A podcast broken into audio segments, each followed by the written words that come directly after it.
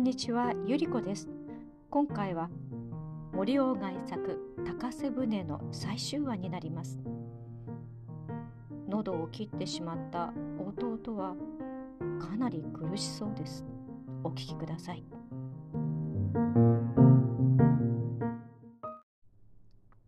弟が左の手を緩めるとそこからまた息が漏ります。私は何と言おうにも声が出ませんので黙って弟の喉の傷を覗いてみますと何でも右の手にカミソリを持って横に笛を切ったがそれでは死にきれなかったのでそのままカミソリをえぐるように深く突っ込んだものと見えます。絵がやっと二寸ばかりの傷口から出ています。私はそれだけのことを見てどうしようという思案もつかずに弟の顔を見ました。弟はじっと私を見つめています。私はやっとのことで、待っていてくれ、お医者を呼んでくるから、と申しました。弟は恨めしそうな目つきをいたしましたが、また左の手で喉をしっかり押さえて、医者が何になる。はあ、苦しい。早く抜いてくれ。頼む。というのでございます。私は途方に暮れたような心持ちになってただ弟の顔ばかり見ております。こんなことを言ってさも恨めしそうに私を見ています。私の頭の中ではなんだかこう車の輪のようなものがぐるぐる回っているようでございましたが弟の目は恐ろしい催促をやめません。それにその目の恨めしそうなのがだんだん険しくなってきてとうとう敵の顔をでも睨むような肉肉しい目になってしまいます。それを見ていて私はとうとうこれは弟の言った通りにしてやらなくてはならないと思いました。私は仕方がない。抜いてやるぞ。と申しました。すると弟の目の色がからりと変わって晴れやかにさも嬉しそうになりました。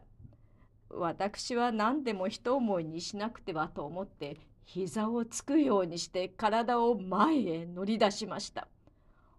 弟はついていた右の手を離して今まで喉を押さえていた手の肘を床について横になりました。私はカミソリの絵をしっかり握ってずっと引きました。この時私の内から閉めておいた表口の戸を開けて近所のばあさんが入ってきました。留守の間弟に薬を飲ませたり何かしてくれるように私の頼んでおいたばあさんなのでございます。もうだいぶうちの中が暗くなっていましたから私にはばあさんがどれだけのことを見たのだか分かりませんでしたがばあさんは「あっ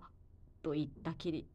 表口を開け放しておいて駆け出してしまいました。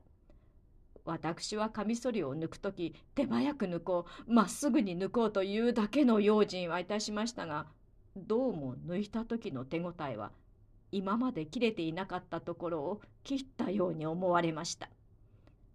歯が外の方へ向いていましたから外の方が切れたのでございましょう。私はカミソリを握ったままばあさんの入ってきてまた駆け出していったのをぼんやりして見ておりました。ばあさんが行ってしまってから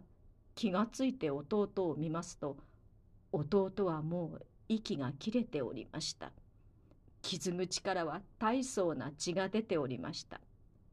それから年寄り衆がおいでになって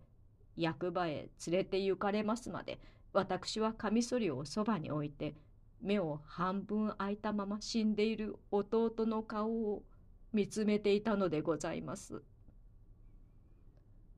少しうつむき加減になって庄兵衛の顔を下から見上げて話していた喜助はこう言ってしまって視線を膝の上に落とした。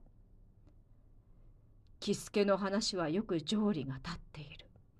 ほとんど条理が立ちすぎていると言ってもいいくらいである。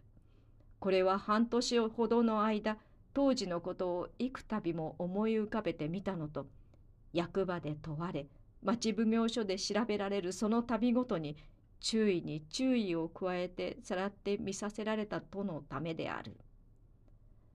庄兵衛はその場の様子を目の当たり見るような思いをして聞いていたがこれが果たして弟殺しというものだろうか。人殺しというものだろうかという疑いが話を半分聞いた時から起こってきて聞いてしまってもその疑いを解くことができなかった。弟はカミソリを抜いてくれたら死なれるだろうから抜いてくれと言った。それを抜いてやって死なせたのだ殺したのだとは言われるしかしそのままにしておいてもどうせ死ななくてはならぬ弟であったらしいそれが早く死にたいと言ったのは苦しさに耐えなかったからである。喜助はその句を見ているに忍びなかった。苦から救ってやろうと思って命を絶った。それが罪であろうか。殺したのは罪に相違ない。しかしそれが苦から救うためであったと思うとそこに疑いが生じてどうしても解けぬのである。庄兵衛の心の中にはいろいろに考えてみた末に自分より上の者の判断に任すほかないという念大取邸に従うほかないという念が生じた庄兵衛はお奉行様の判断をそのまま自分の判断にしようと思ったのである。そうは思っても庄兵衛はまだどこやらに腑に落ちぬものが残っているのでなんだかお奉行様に聞いてみたくてならなかった。次第に老けてゆくおぼろよに沈黙の人二人を乗せた高瀬船は黒い水の表を滑っていった。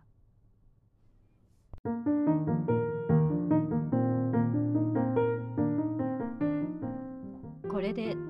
森鴎外作「高瀬舟」を終わります。失礼します。